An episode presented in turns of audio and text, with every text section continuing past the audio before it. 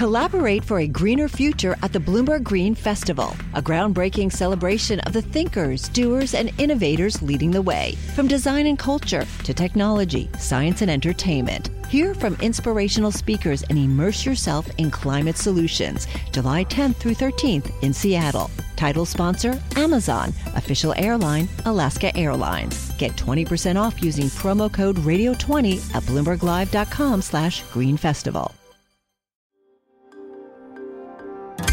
Le entregamos todo lo que necesita saber para comenzar el día. Esto es Bloomberg Daybreak para los que escuchan en América Latina y el resto del mundo. Buenos días y bienvenidos a Bloomberg Daybreak América Latina. Es lunes 8 de enero de 2024. Soy Ivana Vargas y estas son las noticias que marcan la jornada. Las acciones y los bonos registraron pequeños movimientos cuando los inversores recalibraron sus apuestas tras la liquidación de la semana pasada, que supuso la pérdida más pronunciada para el SP 500 desde octubre. Los operadores que apuestan a un repunte de los bonos en 2024 no se inmutan ante el reciente retroceso y lo ven como una oportunidad para aprovechar los elevados rendimientos antes de que la Reserva Federal comience a bajar las tasas. JP Morgan dijo que la carrera alcista continuará después de su actual descanso. Mientras que Lori Logan dijo que la Reserva Federal podría necesitar disminuir el ritmo al que reduce su cartera de activos, advirtiendo que algunos bancos podrían comenzar a verse afectados por una liquidez más escasa. Las acciones de Boeing cayeron hasta un 9,8% en las operaciones previas a la comercialización en Estados Unidos, después de que un panel explotara en un nuevo avión de Alaska Airlines en pleno vuelo, lo que provocó que las aerolíneas retiraran el modelo 737 MAX. China detuvo al director de una firma consultora extranjera por supuestamente espiar a la nación asiática para el gobierno británico. La agencia de espionaje de China dijo el lunes que el servicio de inteligencia MI6 del Reino Unido contrató al consultor de un tercer país para llevar a cabo actividades de espionaje. No se identificó la empresa ni la nacionalidad del presunto espía. En Estados Unidos, los líderes del Congreso llegaron a un acuerdo sobre topes a los niveles del gasto máximo para el actual año fiscal, lo que podría evitar un cierre parcial del gobierno el 20 de enero. Por otro lado, el supuesto consumo de drogas de Elon Musk preocupa a ejecutivos y miembros del Consejo de Tesla y SpaceX, según informa el Wall Street Journal. El multimillonario consume ahora supuestamente ketamina, además de otras sustancias. Musk respondió en un post en X que ni siquiera se encontraron trazas en sus recientes pruebas de drogas realizadas a petición de la NASA. Yéndonos a América Latina, un año después de que los partidarios de Jair Bolsonaro asaltaran Brasilia en un intento de anular su derrota electoral, los miembros de su círculo más cercano están tratando de trazar una ruta más moderada hacia las elecciones municipales de octubre. A largo plazo, el objetivo es ampliar su atractivo de cara a la carrera presidencial de 2026, en la que Bolsonaro no puede presentarse. La incipiente estrategia aún no tiene muchos detalles y no está claro si el propio expresidente está de acuerdo. Lea más sobre esto en nuestro informe especial. En Argentina, el ministro de Economía Luis Caputo tiene previsto reunirse con el personal del Fondo Monetario Internacional en Buenos Aires después de dos aplazamientos. En Venezuela, políticos de la oposición extendieron las funciones de un comité que administra los activos del país en el extranjero por 12 meses más, informó Reuters. Vamos ahora a Panamá. El canal de Panamá maneja cerca de 270 mil millones de dólares en productos comerciales que atraviesan esa vital arteria. Sin embargo, una prolongada sequía ha limitado la capacidad de operación del canal y tiene al gobierno de ese país haciendo una cara apuesta para resolver ese tema.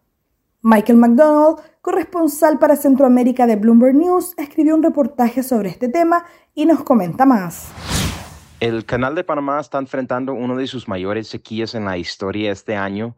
Eh, también ha afectado los niveles del lago Gatún, que es el lago que provee el agua para las esclusas del canal de Panamá y también provee agua para, para las personas que viven en la ciudad de Panamá, porque es, una, es un lago de agua dulce lo que ha tenido que hacer el canal de Panamá es eh, reducir la cantidad de barcos que pueden cruzar el canal diariamente y también limitar eh, la profundidad en que pueden estar en el agua. Entonces eso hace que, los barcos pueden venir menos llenos.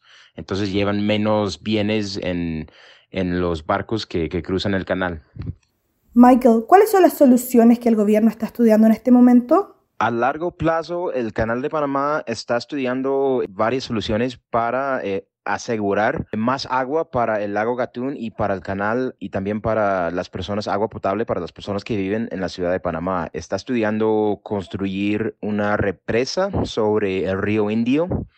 Esto implica que varias personas, varias miles de personas, creo que alrededor de 10 mil personas tendrían que mudarse, trasladarse a otra zona que viven en esa zona, que sería inundado por la represa y esto implica un costo también de alrededor de 2 mil millones de dólares. Y es eh, con ese nuevo lago que formarían con la represa, llevarían agua hacia el lago Gatún.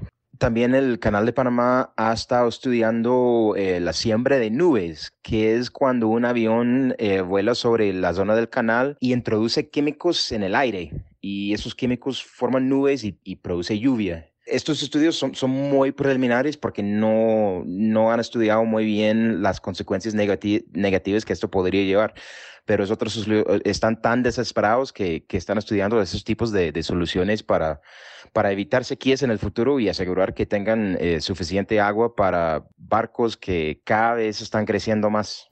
¿Y cómo afecta esto a la economía de Panamá? El impacto que va a tener, el impacto económico que va a tener en Panamá es principalmente sobre los ingresos para la autoridad del Canal de Panamá.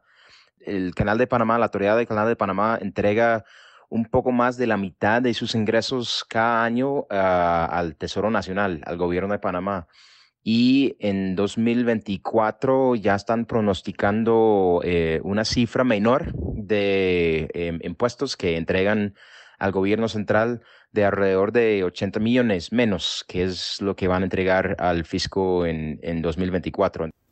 Podrá encontrar un link a la nota de Michael en la descripción de este episodio.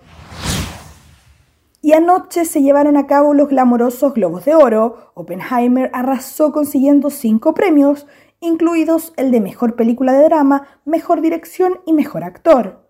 Barbie ganó el premio por logro cinemático y en taquilla, una nueva categoría en los Globos de Oro que reconoce películas que combinan el éxito de taquilla con logros cinematográficos. Mientras que la serie de HBO titulada en español Sucesión ganó el Globo a Mejor Drama Televisivo. Eso es todo por hoy. Para más información de Bloomberg News en español los invito a suscribirse al newsletter 5 cosas para que inicien el día bien informados. El link está en la descripción del episodio. Soy Ivana Vargas. Gracias por escucharnos. Para conocer todas las noticias que necesita para comenzar el día, revise Daybreak en la app Bloomberg Professional, donde puede personalizar las noticias que desee recibir. También puede suscribirse a la versión solo audio en Spotify, Apple Podcasts o la plataforma de su preferencia. Eso es todo por hoy. Escuche de lunes a viernes Bloomberg Daybreak.